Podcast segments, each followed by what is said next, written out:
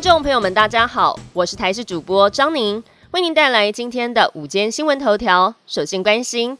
今天是平安夜，强烈大陆冷气团南下，气象署表示，今天清晨气温比昨天回升大约两到三度。本岛县市平地最低温出现在桃园杨梅，只有十二点二度。北台湾白天气温大约可以回到十五到十七度，但是到了晚上将会降到十一到十二度。其他地区白天高温虽然说可以回升到二十到二十三度，不过到了晚上，中南部地区气温也会降到十三到十五度，晚上开始转冷，雨势间歇，而明天天气会更冷，到了周二才会回暖，而接下来一直到跨年前将不会再有冷空气影响。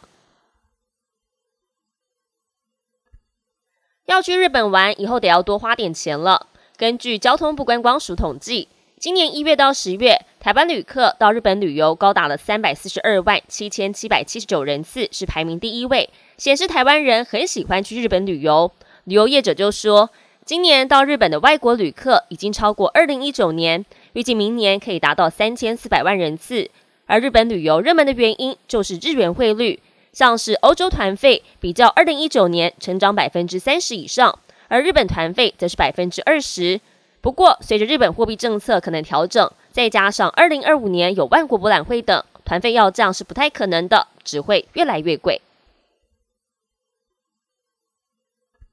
耶诞节快要到了，很多人都会玩交换礼物的活动。有网站追踪近一年来网友热议的交换礼物品项，统整出了人气和地雷交换礼物的前五名，而当中最不受到欢迎的交换礼物就是马克杯。不少人都说，几乎每个人家里头都有杯子。要是多收到杯子的话，顶多只能当摆设，或是放在角落积灰尘。而再来就是卫生纸、衣服还有面膜等物品。另外，最受欢迎的交换礼物则是香氛、香水、护手霜等物品。国际焦点要来关心到，加萨战火持续的延烧，以色列声称过去一周逮捕了两百名武装分子，还在加萨一间学校内搜出大量武器。不过，根据哈马斯的说法，以军轰炸也造成了五名人质死亡。就在国际间不断要求停火之际，美国总统拜登跟以色列总理再度通话。不过，拜登并没有提出停火的要求。而今天就是平安夜了，但受到战火影响，耶稣诞生地伯利恒取消了耶诞庆祝活动。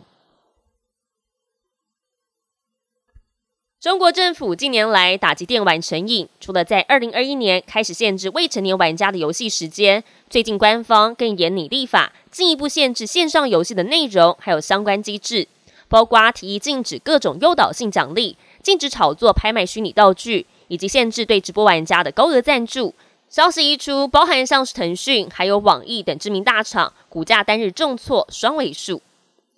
本节新闻由台视新闻制作，感谢您的收听。更多新闻内容，请持续锁定台视新闻与台视 YouTube 频道。